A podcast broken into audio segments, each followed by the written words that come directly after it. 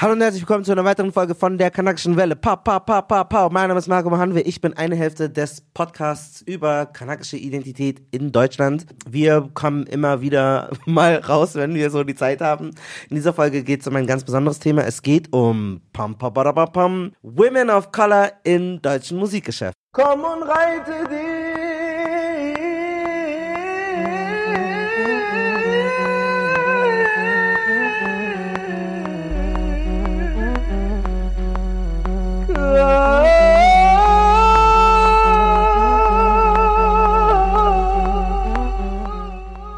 Und wir haben hier wirklich einen Rundumschlag. Wenn ihr euch noch nicht so gut auskennt mit der Musik, aber denen folgen wollt, dann holt euch jetzt Notizen raus. Schreibt auf jeden Fall fleißig mit, denn es werden sehr, sehr, sehr viele tolle Künstlerinnen genannt, die ihr alle streamen könnt, deren CDs ihr kaufen könnt. Wir werden uns unterhalten mit Miriam Davutwandi, die bereits bei uns zu Gast gewesen ist im Podcast. Da empfehle ich euch die Folge Darf man noch R. Kelly hören. Außerdem haben wir die Sängerin Preach, äh, eine schwarze Sängerin aus Hamburg und wir haben die äh, kurdische Rapperin Ebo, die äh, aus München kommt und wir waren gemeinsam auf dem Reeperbahn Festival, powered by TinCon. Deswegen grüßen wir das Reeperbahn Festival und die TinCon. Es war eine tolle Podiumsdiskussion. Davor haben wir aber auch nochmal coolen Input von anderen Musikerinnen auf Color. Und wir fangen direkt an mit äh, Unique. Äh, ich habe mich mit Unique unterhalten. Da möchte ich aber auch nochmal eine kurze Zeile von ihrem aktuellen Song. Ich feiere den Track Cobra Kartell so krass. Äh, wir hören mal kurz rein. Mach willst, aber get the bag. Wir sind keine Goldgräber, kenn die Aftermath. Offizielle Sugar Daters, meine Bitch ist bad. Es juckt uns null, ob du uns hatest, was Haram und jetzt. Äh, es juckt uns null, ob du uns hatet, was Haram und jetzt. Darauf werden wir auf jeden Fall auch eingehen. Dieses, was ist Haram, was ist nicht, was dürfen Frauen machen und was nicht. Aber hört nochmal kurz den Song und dann äh, hören wir auch gleich von Unique. Wie viele von uns haben kein Selbstvertrauen? Wir stehen füreinander, um uns aufzubauen. Oh, der Rebell ganz andere Welt, Frauenhaus wie Bordell. Okay, ich habe mich mit Unique unterhalten und zwar habe ich sie gefragt, warum sie, ich lasse das mal so im Hintergrund laufen, warum sie auf ihrer Platte, äh, ihrem ersten Album, eine ganze EP gemacht hat und sich nur mit Schwarzsein beschäftigt hat. Und das hatte sie dazu zu sagen. Eine Familie, Schwarzafrikaner, Negros aus Amiland und Jamaikaner. Mit sechs starb mein Vater, seitdem fick ich Karma. Auf Film wie ein Barber, werf Auge wie Adler. Es geht allgemein so ein bisschen auf, nur schwarz auf einer EP zu haben, ohne richtig darüber zu reden. Warum sind wir Boss? Warum sind wir eigentlich gut? Und ich glaube, dass es wichtig ist für all die Jüngeren da draußen, die sich dann die Boss-EP geben, auch zu wissen, ich bin gar nicht so alleine in Deutschland. So, dass es einfach keine Grenzen gibt. Und es gibt auch, being black is not an excuse anymore. Like, I don't want it to be an excuse. So I'm putting enough work ethic in to prove them wrong, but more durchs Tun als durch drüber reden, weißt du? Mhm. Dann wollte ich von Unique auch wissen, äh, wie sie zu anderen Frauen im Game steht, anderen, in Anführungszeichen, migrantischen Frauen. Und sie hat das Ganze super wohlwollend betrachtet. Und ich freue mich einfach, dass so viele einfach in der Industrie sind, ja. dass man auch so variieren kann. Ich feiere Loredana und nochmal, Digga, eine Süße. Ich freue mich, Digga. Ich freue mich einfach so oder so. Ich freue mich auf jede Chick, die noch kommen hat, die vorhat zu kommen. Ich freue mich auf euch alle, Digga, weil das macht uns einfach nur allgemein größer und stärker. Weißt du, je mehr Frauen du auch rappen hörst, desto mehr gewöhnt sich auch dein Ohr daran, dass eine Frauenstimme rappt. Weißt du, weil für viele ist es ja noch diese Argumente von wegen, oh, ihre Stimme nervt mal und so, was, ne, ne, ne.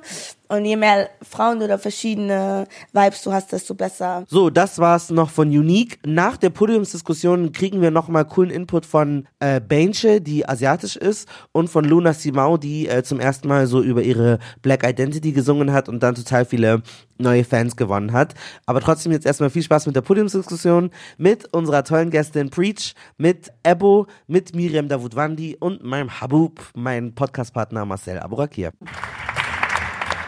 Ja, vielen Dank, dass ihr alle so zahlreich erschienen seid. Äh, nehmt ruhig Platz, kommt rein. Okay, immer noch nicht. Irgendwie, wenn ich sage, die Leute sollen Platz nehmen, dann funktioniert es so gut. ähm, wie gesagt, wir sind die Kanakische Welle. Wir sind ein Podcast über kanakische Identität im Einwanderungsland Deutschland. Wir erscheinen zweimal im Monat. Wir besprechen alle Themen von Rassismus, über Musik, Popkultur, Sport. Alles immer aus dem Blickwinkel von uns beiden. Mein Name ist Marcel Nadim Abourakir. Ich habe palästinensische Wurzeln. Das ist mein Podcastpartner, mittlerweile preisgekrönter Musikjournalist Malcolm Oscar Usoma Ohanwe. Einmal bitte Applaus dafür.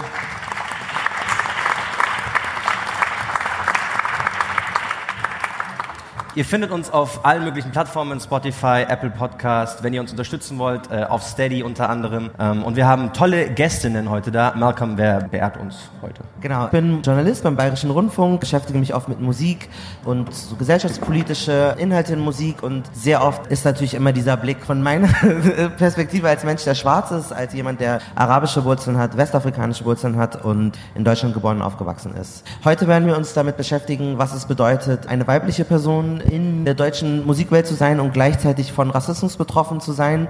Deswegen bin ich auch sehr froh, dieses Panel hier äh, zu haben und sehr dankbar. Wir fangen an mit Preach. Sie ist tatsächlich nicht auf unserem fancy Dings abgebildet. Ich habe sie sehr kurzfristig noch dazu geholt. Sie ist äh, Rapperin, Sängerin aus Hamburg und kann selber noch mal ein paar Worte zu sich äh, sagen. Ja, ich bin Preach. Rapperin nennt mich nicht unbedingt, aber andere höre ich aber gerne. Ja, mache Musik, das zu mir. Außerdem haben wir eine ganz tolle Freundin von mir äh, mit am Start, Ebo. Wir haben letztens in Sarajevo einen Gig zusammen gespielt. Ich habe sie für einen Film interviewt, der bald äh, bei ARD Alpha zu sehen ist. Die Sendung heißt Respekt. Außerdem könnt ihr sie natürlich dann in diesem Podcast hören. Ebo, sag mal ein paar Worte zu dir und deiner Person. Ja, ich bin Rapperin. Ich habe vor kurzem mit Malcolm in Sarajevo gespielt. genau, komme eigentlich aus München, wohne in Wien, aber war in Wien auch viel zu lange nicht mehr. Müsste fast sagen, ich komme aus Berlin. Und wir haben noch eine gute Kollegin von mir, Miriam Davutwandi. Sie äh, hat als Mission irgendwie den Rap süßer zu machen und Weichheit nach vorne zu bringen. Sie war jahrelang äh, Chefredakteurin beim Splash Magazin. Außerdem schreibt sie des Öfteren als freie Journalistin für öffentlich-rechtliche Medien und gilt auch so ein bisschen irgendwie als Stimme, die nochmal auch Feminismus und äh, Rassismus nochmal anspricht im deutschen Rap- und Popgeschäft. In dieser Folge wird es darum gehen, was es bedeutet, gleichzeitig Frau und migrantisch oder off-color zu sein im deutschen Popgeschäft. Es gibt einige Panels über Sexismus, Feminismus im Deutschrap, in deutscher Musik, aber selten wird es da irgendwie mitgedacht und das fand ich sehr schade und deswegen äh, bin ich sehr froh, dass wir da nochmal genau darüber reden können und da möchte ich am Anfang nochmal von euch allen wissen, als ihr in der Kindheit irgendwie Fernsehen geguckt habt, gab es da so Künstlerinnen speziell, die schwarz waren oder die Migrationshintergrund hatten, die Kanakinnen gewesen sind, wo ihr gesagt habt, ey, cool, dass sie da ist oder ich habe das nicht in dem Moment gemerkt. Also ich fand Glasshouse zum Beispiel ganz cool und Cassandra Steen. Ich spreche von Herzen. Glaub mir, ich sehe Leid und die Schmerzen.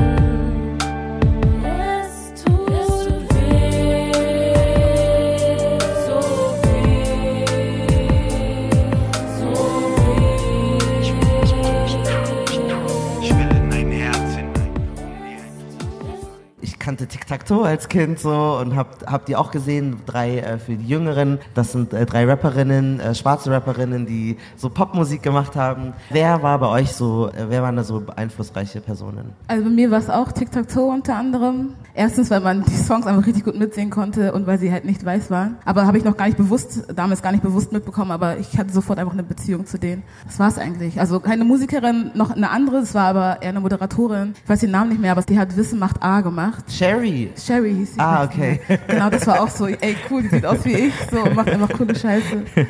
Miri, wie sieht's bei dir aus? Tatsächlich auch Tic-Tac-Toe. Das Schwester S kam auch noch Sabrina dazu. Settler, ja. Genau. Eigentlich alle, die du aufgezählt hast. Cassandra Steen war für mich auch wichtig. Aber auch echt so random Leute wie, oder was heißt random Leute, auch Moderatorinnen und so. Ich fand es auch zum Beispiel Andreas Türk, allein dass er Türk hieß, fand ich schon cool. das hat mir schon echt was gegeben. Ich weiß nicht mal, was er für Landsmann ist, aber ähm, Aber wieder hat mir keine gereicht. Frau. Also es ist eigentlich dünn. Arabella Ja. gab's auch noch. Aber tatsächlich, ich glaube, Aber da reden wir... Musikgeschäft? Ebo, fällt dir da noch jemand ein? Nee, ich schließe mich auch an, also wirklich so Tic-Tac-Toe und äh, Sabrina Settler und ja. Es gibt ja, gab ja Joy Delalani, so. Du weißt nicht, was mit mir passiert. Ich weiß nicht, wer du es macht mit mir. Du bleibst für einen Moment lang stehen. Bleib mit meinem Blick bei dir, weißt du, hast mich gesehen. Du zeigst es, weil du's überspielst. Habe ich meiner Mama die CD gekauft. Ich fand die, ich fand die auch ganz cool. War das so, dass ihr niemanden kanntet oder war das so, dass ihr die nicht als Women of Color im Musikgeschäft wahrgenommen habt? Weil das war zum Beispiel Es bei gab die so. No Angels? No Angels zum Beispiel. Jetzt, wenn man draufschaut, klar, Women of Color sind da durchaus dabei. Aber ich habe das nie so wahrgenommen und deswegen konnte ich das auch gar nicht so einordnen, sondern es waren halt Musikerinnen. Ist ich das habe bei halt euch viel ähnlich? Amis wahrgenommen. Also ich habe halt viel mehr Ami-Rap schon immer gehört und deswegen habe ich den deutschen Markt gar nicht so krass beobachtet und da haben Mhm. mir dann diese zwei, drei eigentlich schon gereicht. Okay, ich grüße auf jeden Fall noch Valeska, fand ich auch, habe ich gefeiert. Äh, kennt, kennt jemand Valeska hier? Ja, eine Person, Eine, eine Valeska. von. wir, wir spielen ein bisschen Valeska, damit wir, ähm, die war mit Echo Fresh zusammen und hat, war die Stimme so bei den ganzen Cool Savage Hooks. Neue Männer braucht das Land, hat sie doch gesungen, oder? Ja, Ja, ja, schau, ja, schau, ja. schau, es gibt mehr als, als man denkt. Sie macht jetzt äh, antirassistische Arbeit, ne? Echt? Ich glaube. Aber den kennen wir doch, den Song, oder? We oh. Out kommt und traut euch was. Wir sind alle zusammen schick aus Girls. Genau. Damit jeder Also. Valeska, super. Grüße an Valeska, Grüße an Tic Tac Toe, Joy Delani, ähm, Lady Bitch Ray, Monrose eigentlich. Xena fand ich auch krass. Habt ihr das Gefühl jetzt, dass es durchs Internet irgendwie mehr Chancen oder mehr Barrierefreiheit gibt? So, also zum Beispiel Preach, deine Musik habe ich ja kennengelernt eigentlich durch YouTube so. Und ich glaube im Fernsehen ist es noch mal viel länger, bis man dann irgendwie bei TRL oder so dann zu Gast gewesen ist damals. Hast du das Gefühl, dass mittlerweile es jetzt mehr Frauen gibt und auch migrantische oder schwarze Frauen durch das Internet? Schon, weil wir halt jetzt selber machen können. Also wir müssen nicht darauf warten, dass jemand kommt und sagt so, hey, du bist gerade cool, lass an den Start kommen, sondern man kann einfach selber Initiative ergreifen und ich meine, mittlerweile machen wir auch einfach alles selber. So, wir produzieren selber, wir laden, machen die Videos selber, laden selbst hoch und früher, wenn du halt einfach niemanden kanntest, der dir irgendwie geho geholfen hat, so hast du halt einfach gewartet. Ebo, gerade für dich, Spotify, Instagram, YouTube, was bedeutet das für einen Künstler, wenn man das nutzen kann und dann auch die, die, die Rezeption sieht, also was der User dann am Ende davon hat? Weil man hat den direkten Kontakt natürlich. Ist das nicht mal was anderes, als wenn man bei MTV Viva gespielt wird, aber du hast eigentlich gar nicht den direkten Draht zum, zum User? Auf jeden Fall, aber ich finde es auch ein bisschen schwierig. Also zum Beispiel diese ganzen Social Medias für sich zu nutzen, ne, finde ich super schwierig im Sinne von, mir fällt es schwer, eine Kamera reinzu... Also ich komme mir richtig komisch vor, wenn ich ein Handy nehme und dann sage, hey Leute, ich bin gerade hier und hier. Ich will ich es gar nicht verurteilen, ne? Welcome so, wenn wir so unterwegs sind. Ey, Bro, alles cool. Aber mir fällt es schwer, so diese Sachen für sich zu nutzen. Aber natürlich ist es so, dass man sich das eben aneignen kann und dann kannst du es für dich arbeiten lassen und du hast so diesen direkten Kontakt. Und ich glaube auch, dass vieles, was so im Hip-Hop stattfindet und aus so einer postmigrantischen Sicht kommt, nur bei den Majors irgendwann angekommen ist, weil die Leute sich das erstmal selbst aufbauen konnten. Und ich glaube nicht, dass sonst äh, Majors auf die Idee gekommen wären, ey, wir können damit Geld verdienen, sondern es ist erstmal so durch äh, Eigeninitiative entstanden. Shirin David ist ja eigentlich das beste Beispiel. So ein riesen YouTube-Kanal, dann Musik gedroppt und die hatte halt schon eine Following, selbst aufgebaut. Und dann geht's ja durch die Charts. Also ist das eigentlich das beste Beispiel. Ich will nochmal auf das Thema Auffindbarkeit drauf. Ist es nicht, wenn man, also der Kontakt zum User eigentlich, ist es für jemanden Künstler nochmal was ganz anderes und auch so ein bisschen mit, mit, mit Rassismus wiederum in, in Verknüpfung zu bringen? Ist es nochmal was anderes, auch die negative Seite davon zu sehen? Weil es ist ja nicht alles bunt und schön, was im Internet passiert. Ja, auf jeden Fall. Also man bekommt viel Hate ab, man bekommt viel, also ich lese mir teilweise YouTube-Kommentare gar nicht durch. Ja, oder so, die sliden dann in meine DMs auf Instagram. Ich habe eher das Gefühl, aber ich muss auch sagen, ich spreche jetzt aus einer Sicht von einer Musikerin so und ich greife ja keine Leute direkt an. Also zum Beispiel, wenn Miriam jetzt als äh, Musikjournalistin über ein Thema schreibt, dann ist es ja viel direkter. Dann geht es ja direkt um eine Person. Kriegt man ganz anderen Hate ab. Wenn ich darüber rede, dass die Musikindustrie scheiße ist, ist es halt nicht so direkt. Deswegen habe ich auch das Gefühl, dass ich nicht so viel Hass abkriege wie Freunde von mir, die eben als Musikjournalistinnen arbeiten ne? und über die gleichen Themen schreiben. Ne?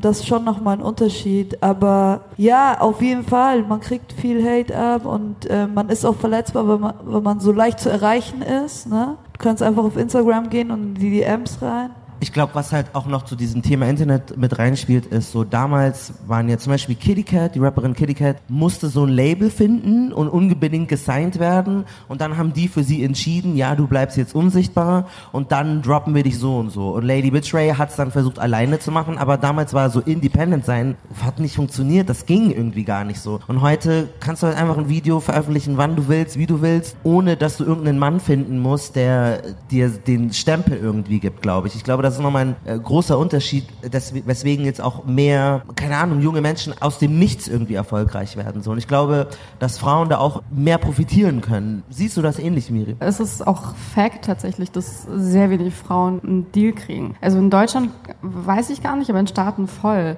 Ich habe da mal so eine Auflistung gesehen von allen Hip-Hop-Labels, die es so gibt, egal welches, ob das äh, 300 Entertainment oder was auch immer alles. Und die haben alle, wenn dann überhaupt, eine Frau gesigned und meistens ist es eine R&B-Sängerin. Und So Hip-Hop-Labels wie G-Unit oder. ja. Okay, okay. es ja. war jetzt kein, waren ja auch ein Label, ich glaube nicht. Aber halt generell so alle Hip-Hop-Labels, die es gibt, die signen halt kaum Frauen. Ja. Ähm, und mittlerweile finde ich es halt gut, wenn man auch als Frau selber auch entscheiden kann, auch zu sagen so, ey, ich fick halt auf Labels und Mhm. ich brauche das gar nicht mehr. Genau, und das ist halt auch ein Problem, weil es gibt eine große Masse an Künstlerinnen, aber am Ende ist es halt trotzdem der alte weiße Dude, der halt A&R ist und dann entscheidet über solche Dinge. Ja, oder es kommen so Argumente wie Make-up kostet mehr, Haare kosten mehr, Genau, so ein genau, Zeugs. genau, genau. Da finde ich auch nochmal spannend. Ebo, du hast ein schwarzes DJ-Kollektiv, mit dem du unterwegs bist. Und wir haben jetzt hier, das Panel heißt Women of Color. Aber Woman of Color ist nicht gleich Woman of Color, da sind schon auf jeden Fall nochmal Trennlinien so. Wie merkst du den Unterschied zwischen dir als türkeistämmige Frau und deinen schwarzen Kolleginnen, wenn ihr in, auf Festivals unterwegs seid? Eni, Enionam und Elisabeth sind beide schwarze Frauen, werden immer auf Englisch angesprochen. Es ist total krass, wir müssen ganz anders, also so teilweise spielen wir halt in irgendwelchen Dörfern auf einem Festival, wir kommen an und werden, also allein die Zugfahrt ist schon super anstrengend, weil man wird die ganze Zeit angestarrt, dann steigt man aus dem Zug aus, du bist in irgend so Dorf. Wir hatten schon Situationen, wo sie uns beim Hotel am Abend nicht mehr reinlassen wollten, weil sie uns nicht geglaubt haben, dass wir dazugehören oder weil wir zu viel, die dachten, wir sind zu viele und hatten nicht so viel Zimmer. Wir hatten schon die schlimmsten Situationen und ich merke schon, dass ich in manchen Räumen nicht so äh, sichtbar bin wie die. Also, dass die schon nochmal anders wahrgenommen werden. Ne? Und wir reden auch oft bei Festivals darüber, so, hey, wie sicher werdet ihr euch dort fühlen? Wie wohl werden wir uns dort fühlen? Also, ich frage die auch immer nochmal, hey, keine Ahnung, Donauinsel Festival ist so ein Festival in Wien, was halt sehr weiß ist vom Publikum, aber auch so sehr, ja, anstrengendes Publikum auf jeden Fall. Und dann frage ich die halt so, habt ihr überhaupt Bock da zu spielen? Und das finde ich sehr wichtig und es gibt auf jeden Fall Unterschiede. Es gibt sehr viele Räume, wo ich vielleicht anders gelesen werde oder wo man denkt, dass ich eher dazugehöre und wo die Mädels super sichtbar sind. Hast du dann, ist dann so ein Gefühl, man mag gerne irgendwie, was nicht weiß ist, aber dann nicht zu schwarz oder nicht too much oder so. Es sind, also, sind das so Fragen, die man sich dann stellt, wenn du merkst, keine Ahnung, vielleicht wäre es praktischer, wenn die jetzt Latinas wären oder so, oder was geht denn in deinem vor? Was habt ihr für Gespräche oder Preach? Wie siehst du das Ganze? Ist, ist, meinst du, da ist, ein, da ist eine Diskrepanz zwischen Schwarzsein und, und eine andere Form von Woman of Color sein? Schon, also die Wahrscheinlichkeit, dass eine nicht schwarze Person, ähm, Ebo zum Beispiel deutsch ist, ist viel höher als ich. Also deswegen, ich bin, ich war, bin zu, zu keinem Konzert gefahren oder zu irgendeiner Performance, wo ich nicht auf Englisch angesprochen wurde. Also wirklich noch nie. Und ich mache das seit drei Jahren so. Und äh, Natascha P., die vor mir läuft, Jesidin Kurdin, so wird auf Deutsch angesprochen. Ich meine, sie könnte auch international sein, so, aber sie wird auf Deutsch angesprochen. Und es ist einfach so, weil für die kann ich einfach nicht deutsch sein. Also ich kann einfach nicht deutsch sein. So und meistens antworte ich dann einfach auf Deutsch und denke, was soll das? So oder frag dann, sprichst du kein Deutsch? So, aber es ist einfach, es gibt keine schwarzen Deutschen. Aber das ist ja dann total, du bist ja dann als schwarze Frau, die auf Deutsch Musik machst, so ein wandelndes Politikum eigentlich. Voll. Und bis sie mich nicht hören, am Ende finden sie mich cool, weil, uh, eine Schwarze, die Deutsch spricht. Also mittlerweile lache ich nur noch drüber. So am Anfang hat mich das voll geschockt, so, weil ich dachte, hä, wieso? Ich bin doch auch Deutsch. Die wissen ja, woher sie dich gebucht. Also du bist ja im Sommer gebucht. So. Verrückte, das ist das Verrückte. So. Aber es geht einfach nicht in die Köpfe, dass es einfach auch schwarze Menschen gibt, die deutsch sein können. Ich möchte da eine Zeile vorspielen von äh, der schwarzen Sängerin Mashanda.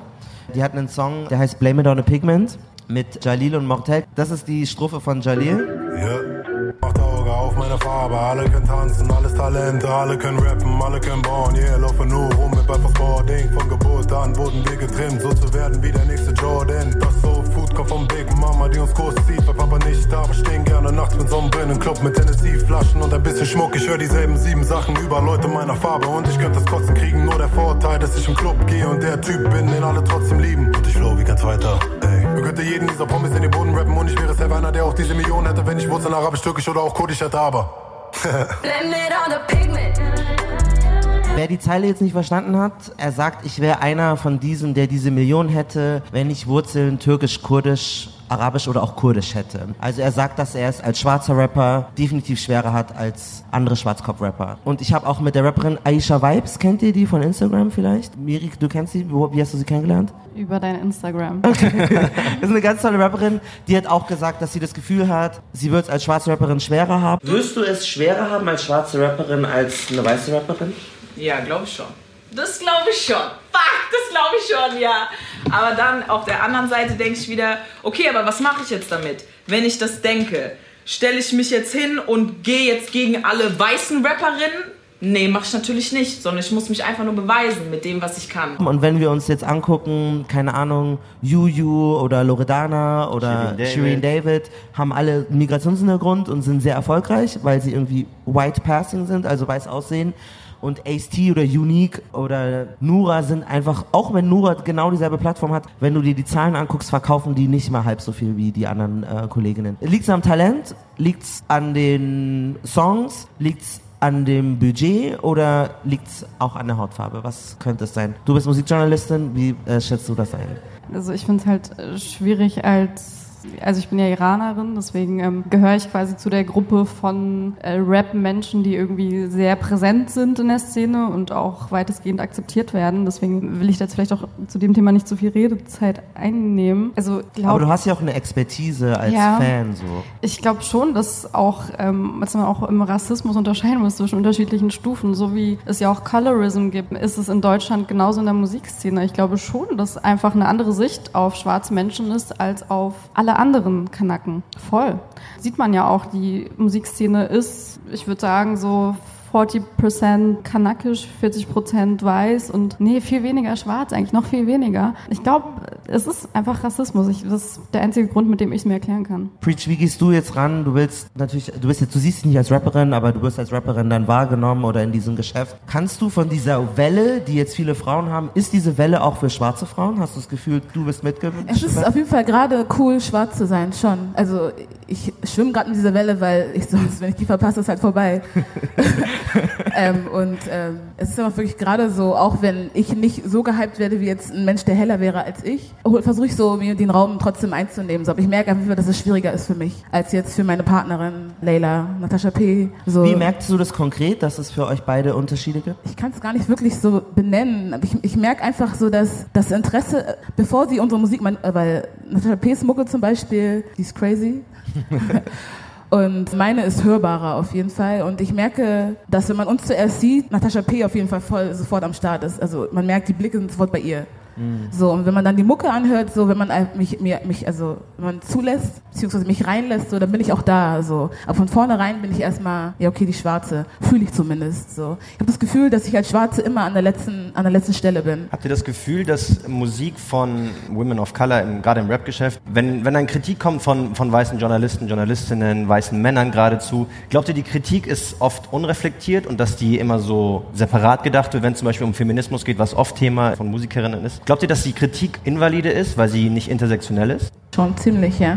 Also die würden gar nicht meine Musik bewerten, sondern die würden mich einfach als schwarzen Menschen bewerten, der Platz bekommen hat. Ich glaube, Ja. es kommt aufs Medium an. Also Solange ist ja, du hast, du hast das ja auch mitbekommen. Also erstmal wollte ich dazu noch sagen, ich glaube, man wird halt erstmal auch krass politisiert. Also wenn man zum Beispiel einfach einen Fun-Song macht, der jetzt einfach nicht politisch ist, dann, dann wird versucht, da irgendwas reinzureden. Also man lässt Kanaken und schwarze Menschen erst recht nicht einfach einfach einen Song machen, der vielleicht einfach nur von Blumen handelt oder so. Ich glaube, das ist fast unmöglich, dass Journalisten da nicht was reindichten wollen. Und eben äh, Solange ist, finde ich jetzt gerade das Paradebeispiel. Das war ja letzte Woche das Konzert oder Anfang der Woche. Da kamen ja ähm, ganz viele Artikel, zum Beispiel in der Welt. Da ging es ja dann auch darum, also der hat das komplett zerrissen. Und es war auch so ein alter weißer Dude. Und ich denke mir so, was fühlst du, wenn du da bist? Also was hat dieser Mensch da gefühlt? Anscheinend nichts, aber woher nimmt er denn die Kompetenz, darüber zu urteilen? Und warum, das war einfach so der most random Artikel, den ich dieses Jahr gelesen habe. Also warum hat noch nie jemand, ich habe noch nie so einen Konzertbericht zu irgendeiner anderen Künstlerin dieses Jahr gelesen. So warum Solange? So lass den Leuten doch ihren Spaß. So wenn du nichts gefühlt hast, ist ja cool für dich. Also ja. Solange hat hier in Hamburg zwei Konzerte gespielt und macht sehr pro schwarze Musik und alle schwarzen Leute, die dort waren, hatten so the time of their life und andere fanden das irgendwie ganz schlimm, dass schwarze Menschen sich freuen und auch unter denen war ein Weltjournalist. Ebo, deine Brand ist dir ganz wichtig. Letztens haben wir den Film gemacht, du hast mir im Film verbatim gesagt, wenn es nicht du wärst, hätte ich das nicht gemacht. Wie sehr achtest du darauf, mit wem rede ich über meine Musik, wen lasse ich ran, weil es ist ja immer eine Gefahr, dass man missverstanden wird oder dass du dich in Räume begibst, wo die Leute irgendeinen Scheiß mit, äh, mit deiner Kunst oder mit dem machen, wofür du stehst? Wie versuchst du das zu manövrieren? Ich fange da halt schon an mit den Leuten, mit denen ich zusammenarbeite. Klar, ich kann in der Musikindustrie, man arbeitet einfach mit äh, weißen Männern auch zusammen oder mit weißen Leuten, weil wenn du an einen bestimmten Punkt kommst, ist die Industrie einfach so. Also die äh, von den Labels bis hin zu den A&Rs, bis hin zu Bookerinnen, Bookern etc. Es ist schon alles sehr weiß besetzt, aber ich versuche halt wenigstens das Team, was ständig um mich rum ist, dass ich mich da wenigstens nicht erklären muss, dass ich nicht auf Tour bin mit irgendwelchen, weißt du. Wenn ein Journalist, ein Journalist jetzt sagt so, dich so eine doofe Frage stellt, wie so, darf ich Kanakin zu dir sagen? Oder äh, wie Ja, spreche ich, ich- deinen Namen aus? Oder wie ist es als äh, kurdische Person in München aufzuwachsen? Oder wenn, oder also ich weiß nicht, noch ignoranteres Zeugs zu stellen. So, das passiert ja dann einem. Trotzdem ist man dann genervt, lässt du die auflaufen oder wie geht man? Natürlich, total. Also ich antworte dann auch sehr harsh. Ich versuche gar nicht, es irgendjemandem gemütlich zu machen. Das habe ich früher, so vor zehn Jahren, weiß ich nicht, als ich Anfang 20 war, habe ich bei Interviews immer gedacht, oh Gott, ich bin gerade so, ich muss so dankbar dafür sein, dass ich gerade ein Interview mit dieser Person führen darf und habe mir auch teilweise so Antworten in den Mund legen lassen. Ne? Man ist so jung, man ist auch vielleicht ein bisschen unreflektierter, beziehungsweise man checkt so gewisse Dinge noch nicht, so, ne? so gewisse Fragen etc. Man nimmt die noch nicht so schlimm auf. Du spürst, dass da irgendwas falsch ist, aber du nimmst es anders auf. Und jetzt, also ich hatte gestern ehrlich gesagt hier auf dem Reeperbahn Festival ein, ein Talk zu Pop oder Provokation. Es ging darum, ob, ob man im Hip-Hop so Sachen sagen darf wie Bitch etc., ne? So das Ganze. Und der Moderator hat ernsthaft erstmal dreimal Kanake gesagt und aber seine Fragestellung war basically, darf ich zu dir Kanake sagen? Und ich war so, du hast es gerade dreimal zu mir gesagt.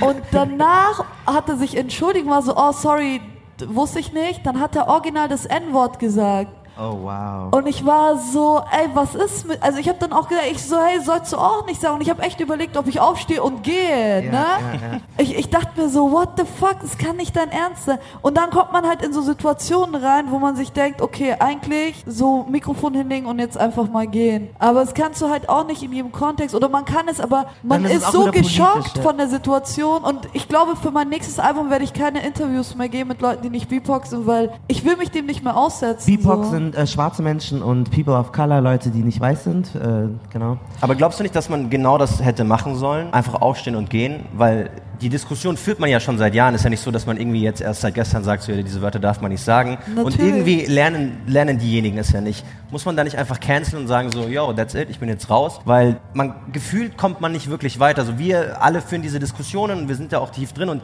ich habe so das Gefühl, in unserer Blase sind wir uns da auch alle einig, was man darf, was man nicht darf. Und es fällt mir, es fällt mir immer wieder auf, dass es so außerhalb dieser Blase kommt es irgendwie gar nicht an. Muss man dann einfach canceln und sagen so, ja, dann halt ohne? Auf jeden Ist das Fall. der Weg oder, also ich- ich will quasi darauf hinaus, was ist ein Weg, um das Ganze zu attackieren? Wie kommt man zu einem, zu einem besseren Platz? Also ich denke schon, dass ich in dem Moment einfach auch hätte aufstehen können und gehen können. Aber erstens mal ist es nicht so, dass du super gechillt in dem Moment bist, sondern ich war schockiert. Ich war einfach mal kurz im Schockmoment. Ich habe seine Frage danach nicht mal verstanden. Ne? Ich war einfach nur schockiert und saß da so, wow, das ist gerade nicht ernsthaft passiert. Ist das gerade echt passiert? Soll ich jetzt aufstehen? Soll ich nicht aufstehen? Was mache ich? Checken die anderen gerade, wie schlimm das ist? Hat das Publikum das gerade? Du bist mit so vielen Gedanken beschäftigt und das war auch gegen Ende so ungefähr des Interviews etc. Aber man ist schockiert. Ich meine, jeder, der Rassismuserfahrungen in seinem Leben gesammelt hat, jeder, der schon mal auf der Straße beleidigt worden ist, irgendwie, der in Momenten, wo er es nicht erwartet hätte, sich etwas anhören muss oder etwas erlebt hat, weiß, dass man erstmal in einem Schockmoment ist. Also klar, es gibt bestimmt auch Leute, die irgendwie dann locker damit umgehen, aber für mich war es, seitdem ich ein Kind bin, so, ich bin in einem Schockmoment und man weiß in erster Linie, man weiß im ersten Moment nicht, wie man darauf reagieren soll. Ich glaube, Ja. dass dieser Schockmoment tatsächlich für viele, die keinen Einblick in diese Blase haben, das muss denen wirklich mal reell werden, auch allen euch, die hier sitzen. Das ist wirklich ein Schockmoment. Das ist nicht so, dass man das einfach mal so irgendwie durchgehen lässt und man verarbeitet das dann einfach mal so nebenbei, sondern das ist einfach ein Schockmoment. Wir alle haben das durchgemacht in der Schulzeit, im, im, in der Realität, auf der, auf der Straße, im Arbeitsleben. Und es gibt die immer wieder, diese eigentlich kleinen Momente, die einfach Wunden hinterlassen. Und wie ihr seht, so entweder du gehst halt den einen Weg, wo du dann gar keine Chancen hast, oder du versuchst dich halt irgendwie damit klarzukommen und das ist ja irgendwie auch nicht die beste Lösung, weil Bei Glee, ein schwarzer Filmregisseur hat mal gesagt für seinen Film äh, Malcolm X, nur schwarze Menschen dürfen ihn rezensieren und wir machen auch nur Pressetour mit schickt euren schwarzen äh, Journalisten und wenn diese Zeitschrift keinen hat, dann ist sowieso kein Grund mit denen überhaupt zu arbeiten so. Aber ich glaube, in Deutschland kann man das sich nicht mal leisten, weil ich kann nicht eine einzige schwarze Rap-Journalistin aufzählen. Also ich kenne ich kenne sie nicht. So und wie also was ist das für ein Gefühl in eine Musikrichtung Preach reinzugehen und du willst Leute das über dich schreiben, die das fühlen und es gibt kaum Leute, die halt das nachvollziehen können und die in diesen Positionen sind, um solche Filme zu machen oder um solche Radiobeiträge zu machen. Also ich, für mich wäre das total so fuck it, so ich du musst mit diesen weißen Journalisten arbeiten oder du hast eine schwierigere Zeit deine Miete zu bezahlen. Ich habe ja eine schwierige Zeit, meine Miete zu bezahlen, auf jeden Fall. Gerade aus dem Grund gar keinen Bock auf so ätzende. Also ich weiß vor, ich meine, man kennt die meisten, in Hamburg auf jeden Fall, die meisten ätzenden Journalisten, die lässt man einfach aus. Steht man halt nirgendwo, aber irgendwann kommt schon der Name irgendwo hin. Dieses, der Punkt, dass du deine Miete jetzt, also ich finde das so, das hat mich jetzt gerade so bewegt, weil ich mir gerade denke, viele weiße Journos, die halt so Power haben, die können einen Beitrag schreiben über irgendeinen anderen weißen Kerl, der noch null Aufrufe hat und der Typ Young Horn oder whatever, he's poppin' so. Und diese schwarzen Frauen, die das machen können, die gibt's nicht, die sagen, ich entdecke die Preach und schreibe halt einen Artikel über sie. Und das ist, ich finde das ganz schlimm. Hart, Ich finde ja. das so schlimm, weil die, also es braucht halt leider, weil die Leute sagen immer, ich bewerte objektiv und ich mag halt das, was ich mag. Nee, du magst, was so ist, wie du selbst. So, ich feiere auch schwarze Musiker tendenziell mehr als nicht schwarze Musiker. Und das heißt nicht, dass ich ein schlechter Journalist bin, sondern ich meine einfach ehrlich. Und viele weiße männliche Journalisten haben halt nur weiße Männer in ihren Listen, aber die tun so, als wäre das irgendwie mh, neutral. Ich weiß nicht, ob das, du bist noch tiefer drin in diesem Hip-Hop-Journalismus, aber das ist mein Eindruck so. Und ich glaube, und du hast eine viel niedrige Wahrscheinlichkeit, dass jemand sagt, oh, die, ich, ich drücke jetzt den Knopf und mache einen Zeit-Online-Beitrag über sie. Das Ding ist, wir fangen unsere, unsere Fans halt anders ein. Wir, da, wo wir spielen, sobald die uns hören, sind die halt bei uns am Start. So. Dauert halt viel, viel länger, so irgendwie an den Start zu kommen, so, aber wir kriegen es halt trotzdem hin. So. Ich meine, wirklich jeder Einzelne, der unsere Mucke hört, hat uns live gehört und ist dann geblieben. Dazu spiele ich eine Zeile von Ebo. Yeah, yeah. Wally P auf dem Beat. Yeah, yeah. Zu viele weiße, reiche Jungs im Rap. Aha. Als wär's ein fucking Golfclub-Tab. Aha. Mach nicht auf Kanake, mach nicht, mach nicht auf Kanake. Scheiß auf deine Karre, deine Knarre, du bist kein Kanake, nein. Und damit äh, reden wir nicht mehr über weiße Menschen und werden uns mit unseren, in Anführungszeichen, eigenen Communities beschäftigen. Ich möchte über Slutshaming reden und Sexismus. Du hast so einen ghanaisch-christlichen Background, kurdisch-alevitisch, iranisch, ist da auch so ein bisschen, Iraner sind ja nicht immer so muslimisch, aber so die Kultur ist so ein bisschen drin. Ihr habt alle erlebt, was es bedeutet, so die weibliche Sexualität police zu bekommen, dass jemand einem sagt, ja, du mach nicht so, mach nicht so, beweg dich nicht so. Wir hatten, wir waren auf der TinCon, eine ghanaische Schwester war da, sie so ihre Creole-Ohrringe, ihre dicken Krölen, those are from the devil, you're looking like a foolish woman, why would you walk around like that? so, also sie wurde geschämt für ihre, ihre Kreolen. Wie ist es für dich, Preach zum Beispiel, du bist Pastorenkind und redest über deine Klit, deine Klitoris in deinen Songs. Fragst dich, was du brauchst. Du brauchst den Shit. Dann tauch ich hier auf. Du siehst den Shit. Alles verhandelbar. Sprich mit meiner Clip. Sie ist Boss an der Bar. Sprich mit meiner Clip. Sie macht die Drinks klar. Sprich mit meiner. Drinks werden heiß serviert. Du bist sehr sexpositiv. That must be a disgrace. wie, wie gehen die Das damit um? Krasse und auch Traurige ist, meine Mutter spricht nicht so gut Deutsch. Das heißt, sie bekommt gar nicht mit, was ich singe. ich zeige ihr halt die Videos. Sie sagt halt so, wenn ich mich so anziehe, finde ich keinen Mann. Aber äh, sie versteht halt den Inhalt nicht. Von daher bin ich das safe. Hast du da nicht Angst von anderen Leuten aus der ghanaischen Community so Ich bin schon das Kommentare schwarze Schaf. zu bekommen? schwarze Schaf. Ich bin schon das schwarze Schaf in der Community bei uns auf jeden Fall. Weil zum Beispiel Sandra Lambeck, kennt ihr, kennt ihr die, ist eine Influencerin, ghanaische Wurzeln, ähm, hat mal eine Frau gedatet und dann hat sie einen riesen Shitstorm von ghanaischen Christen bekommen, Bibelverse, was soll das, du repräsentierst uns. Ähm, du wirst ja dann auch irgendwas von wegen bekommen, keine Ahnung, von Leuten, die deine Leute sind, aber die dann sowas an den Kopf werfen. Ich bin halt so, für die, ich bin, weil ich auch einfach die Tochter von einer Pastorin bin, äh, so die Verlorene.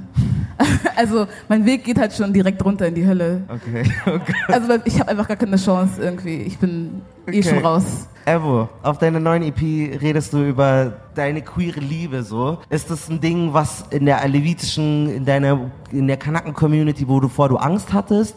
Ähm, oder wie bist du mit deiner EP umgegangen, als du die gedroppt hast? Also es ist so ein bisschen ähnlich wie Preach My Eltern check nicht, was queer ist. So und ich kann das in jedem Interview sagen, sagen, ja, ich bin queer. Die haben so keine Ahnung. Ich könnte denen dann sagen, so ja, weil ich ziehe mich doch so freaky an, das ist so queer, das ist so anders. Die werden so, ja, ja, voll, passt. Ähm, die checken das alles nicht so. Die checken auch die Lyrics nicht so. Also wenn die das hören, die wissen jetzt nicht, was Pussy ist. Keine Ahnung. Pussy's good, pussy's real good.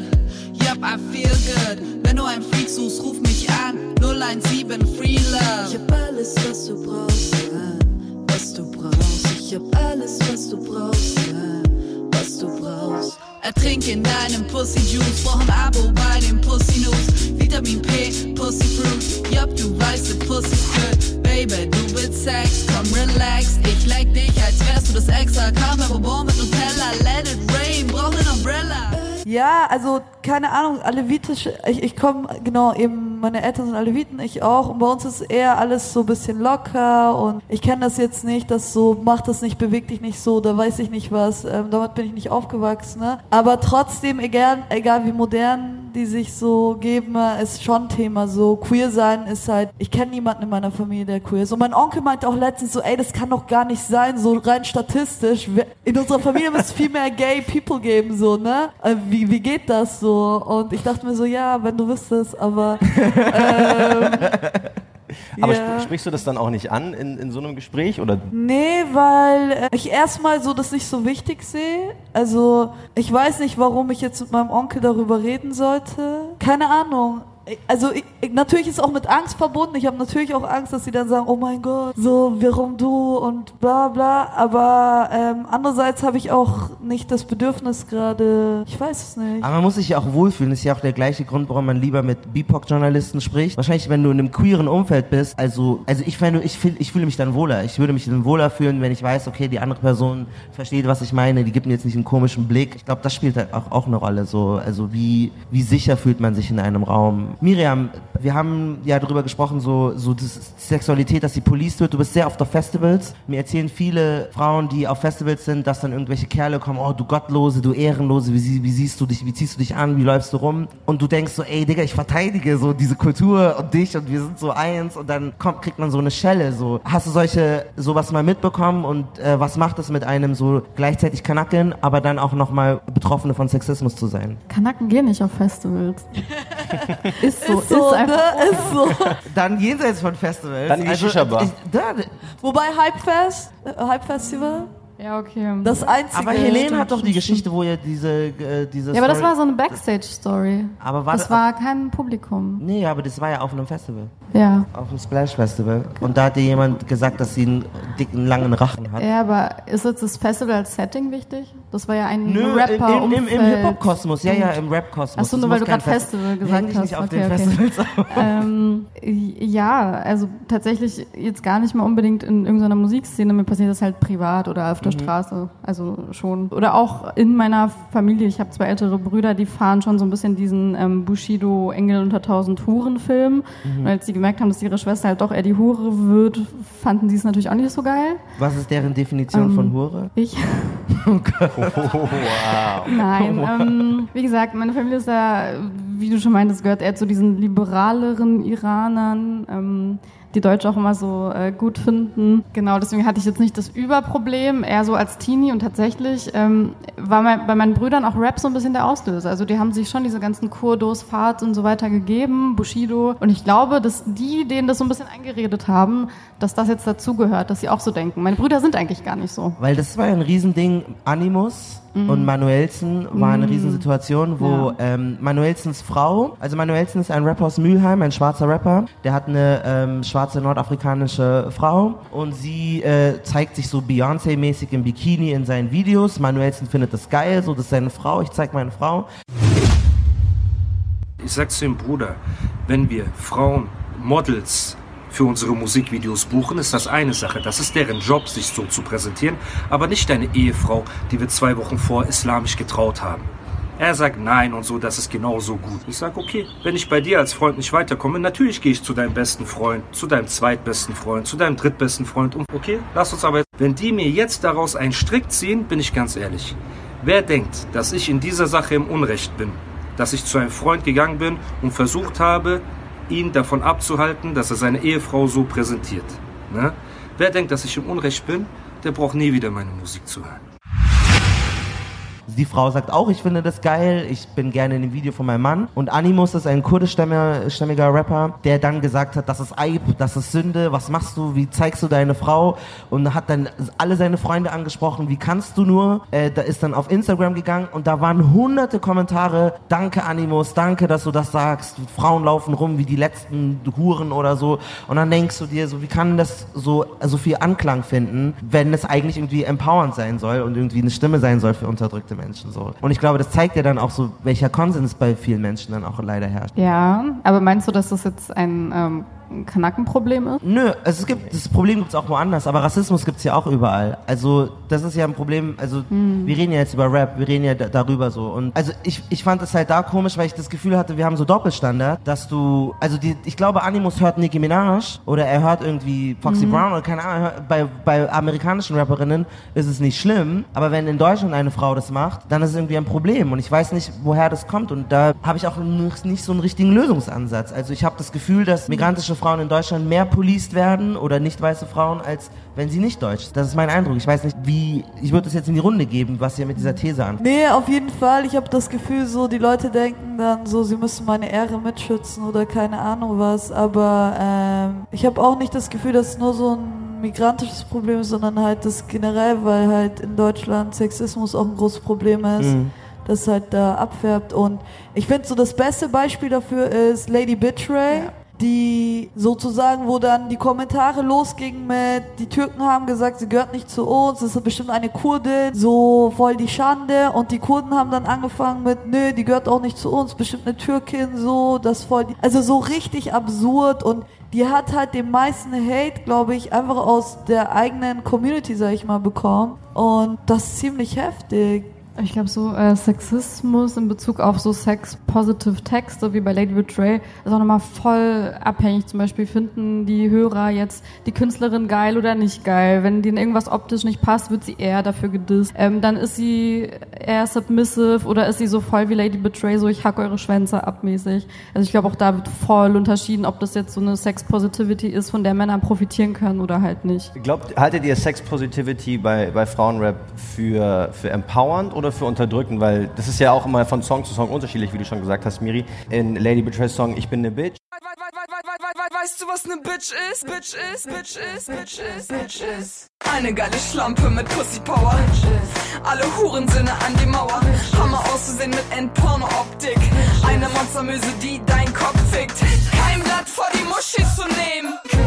Eine feuchte Fotze, komm und lecke sie. Türkischer Porno wie sie bei Kekile.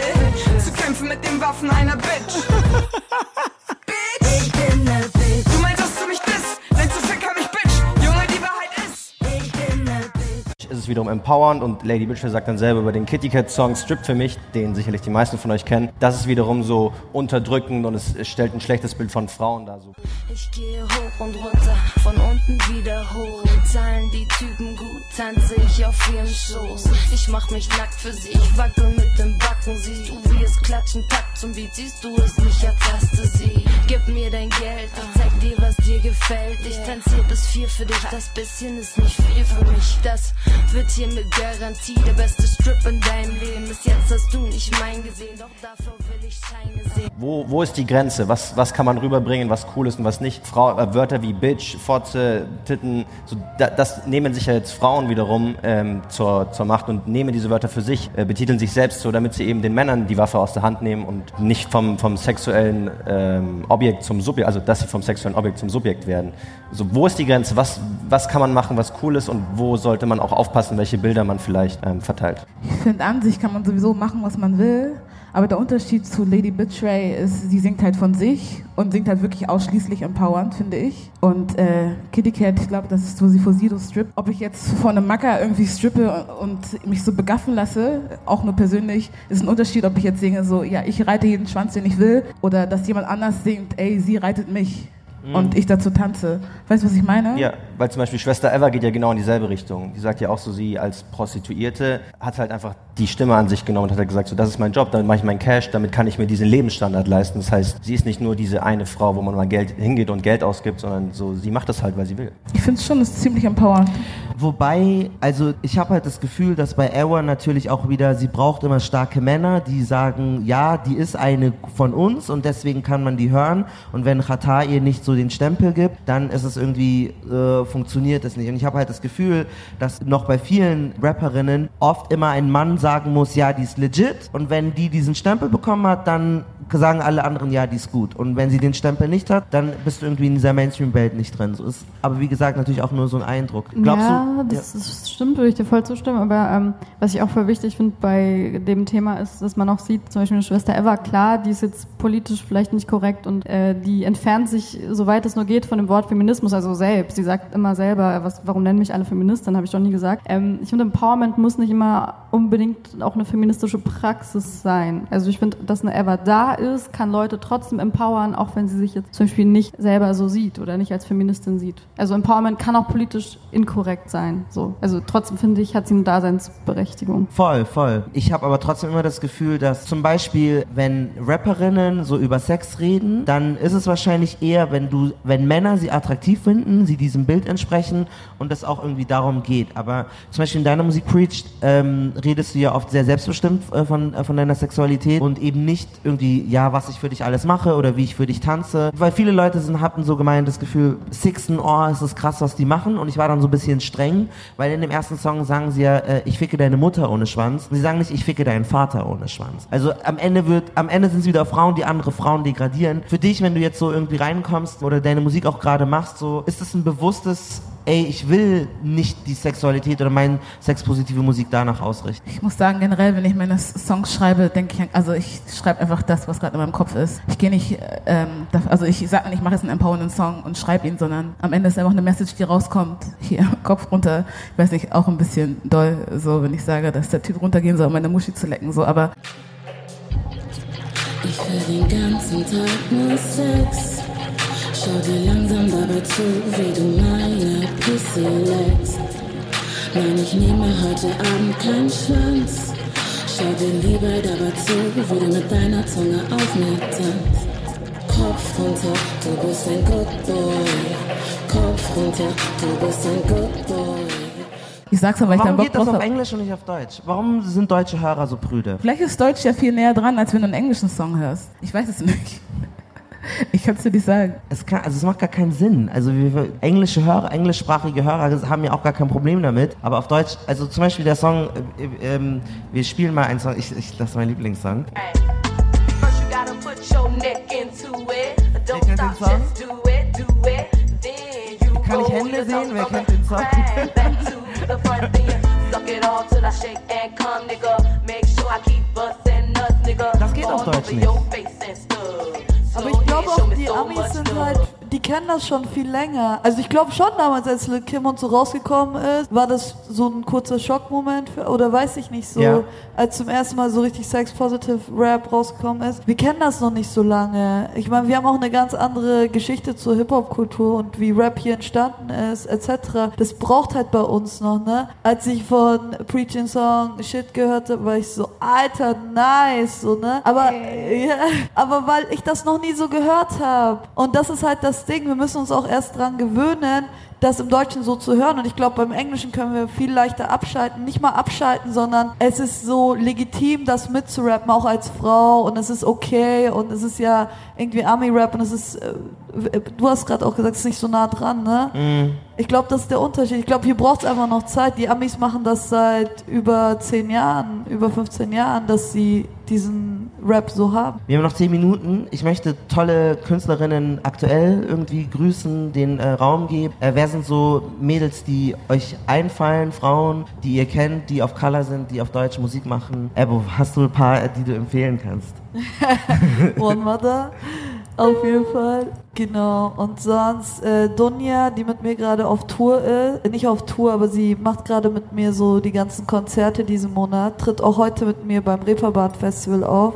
Ja, mein DJ-Kollektiv. Ich habe gerade nur meine eigenen Leute, ne, aber ist voll okay. Das ist völlig absolut, absolut. Ich, ich habe ja, ich hab halt das Glück, so tolle Leute zu kennen. Mein DJ-Kollektiv Bad and Bougie, was so ein All-Black, All-Female DJ-Kollektiv ist, falls ihr DJs braucht. Preach.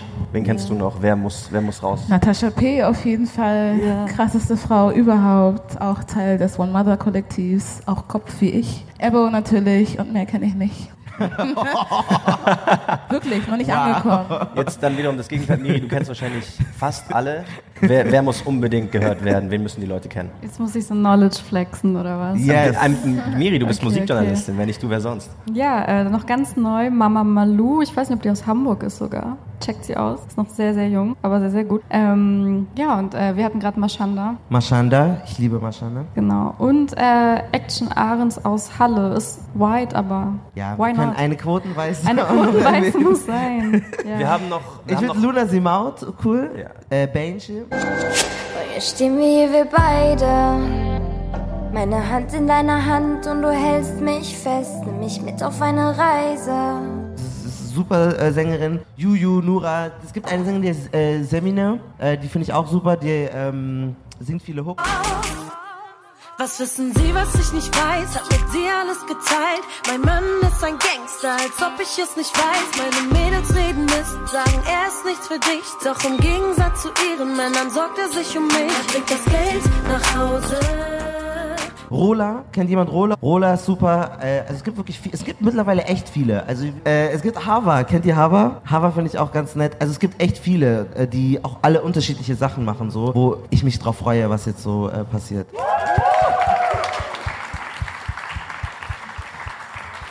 We got the pictures. Vielen, vielen Dank fürs Zuhören. dachte ich mir so, es ist auch nochmal cool, Input zu bekommen von einer asiatischen Künstlerin. Und da habe ich mit Benche gesprochen und die hat über ihren Einstieg gesprochen, denn sie hat vietnamesische Wurzeln und da hat ihr ein anderer Rapper, der auch vietnamesische Wurzeln hat, super geholfen bei dem Einstieg. Mutti ist einer der Gründe, warum ich überhaupt Musik angefangen habe. Ich war damals 15, 16, als ich ihn kennengelernt habe. Und wir hatten nicht so viel Kontakt, aber man kannte sich so. Ich sag mal, in dieser Asia-Szene hat man sich so kennengelernt. Ne? So jeder kennt jeden und ja, du weißt. Tutti hat mir damals das Rappen beigebracht. Er war so, du musst so und so machen, ich schreibe dir jetzt Texte, du lernst den Flow und dies und das und jenes. Und das habe ich dann getan und er hat mich extrem gepusht. Er war so, du musst es auf jeden Fall durchziehen, mach das, Cindy, du wirst es schaffen und bla bla blub. Und deswegen habe ich angefangen Musik zu machen, weil er auch äh, mich so gepusht hat und so an mich geglaubt hat. Wir merken halt so, es ist total cool, wenn es Leute gibt in der Community, die einen da supporten und da so Rückenwind geben. Ich habe sie dann auch noch so gefragt, so, okay, es gab jetzt keine deutschen, asiatischen Sängerinnen, aber gab so andere Sängerinnen, die dich so äh, inspiriert haben. Und da hatte sie auch eine Person genannt. Ich habe tatsächlich damals sehr viel Larry gehört, weil sie war eines meiner Idole gewesen in Deutschland. Natürlich hatte ich auch Musikerinnen gehabt wie Abra, Kelani. Aber wenn wir jetzt wirklich nur vom Deutschen ausgehen, war es wirklich Larry, wo ich sagen kann, wow, sie hat mich inspiriert, deutsche Musik zu machen. So, habe ich auch nochmal mit Luna Simau gesprochen. Sie ist eine Sängerin aus Lübeck. Äh, sie macht so christliche Musik und sie hat mir erzählt, dass sie eigentlich gar nicht so viel über ihre Herkunft singt, aber dass sie so einen Aha-Moment hatte, als sie sich mal dazu entschieden hat von Beyoncé, Brown Skin Girl, Skin just like pearls.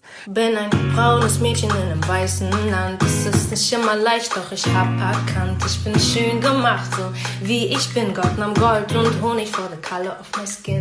Leute wollen meine Haare anfassen, doch wir sind hier nicht im Zoo, also ey, bitte lassen. Und ich weiß, es ist alles nur gut gemeint, doch es kommt nicht so gut an, also bitte lass sein. I'm a brown skin girl. My skin just like pearls. Es gab Zeiten, da wollte ich lieber weiß sein. Es gab Zeiten, da wollte ich glattes Haar. Denn sie sagten, meine Haut sieht aus wie Shit.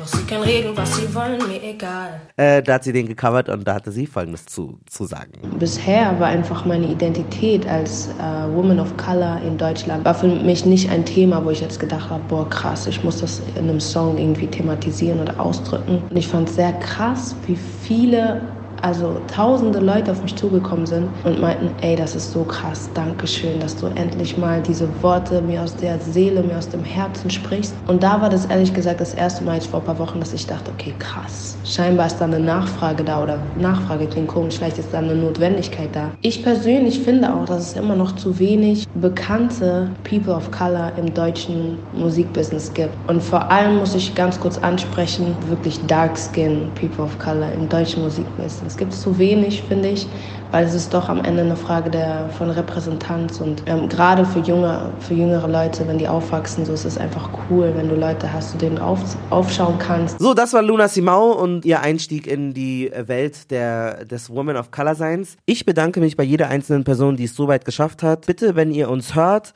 dann könnt ihr uns auch finanziell unterstützen bei steady.com. Da gebt ihr einfach kanakische Welle ein. Da könnt ihr uns äh, unterstützen. Der Link wird auch verfügbar sein in unserer äh, Beschreibung äh, auf Podigy oder schreibt uns einfach, wenn ihr das machen wollt. Außerdem könnt ihr gerne, gerne, gerne einen Screenshot machen, alle Ladies markieren und auf Instagram eine Story machen. Darüber freuen wir uns sehr, wenn ihr das macht und unseren äh, Podcast unterstützt. Und schreibt uns doch einfach mal, was sind so eure Lieblingskünstlerinnen aus Deutschland? Habt ihr neue kennengelernt? Äh, gebt uns dazu Feedback und wir sehen uns dann, hören uns, sprechen uns beim nächsten Mal. Mua.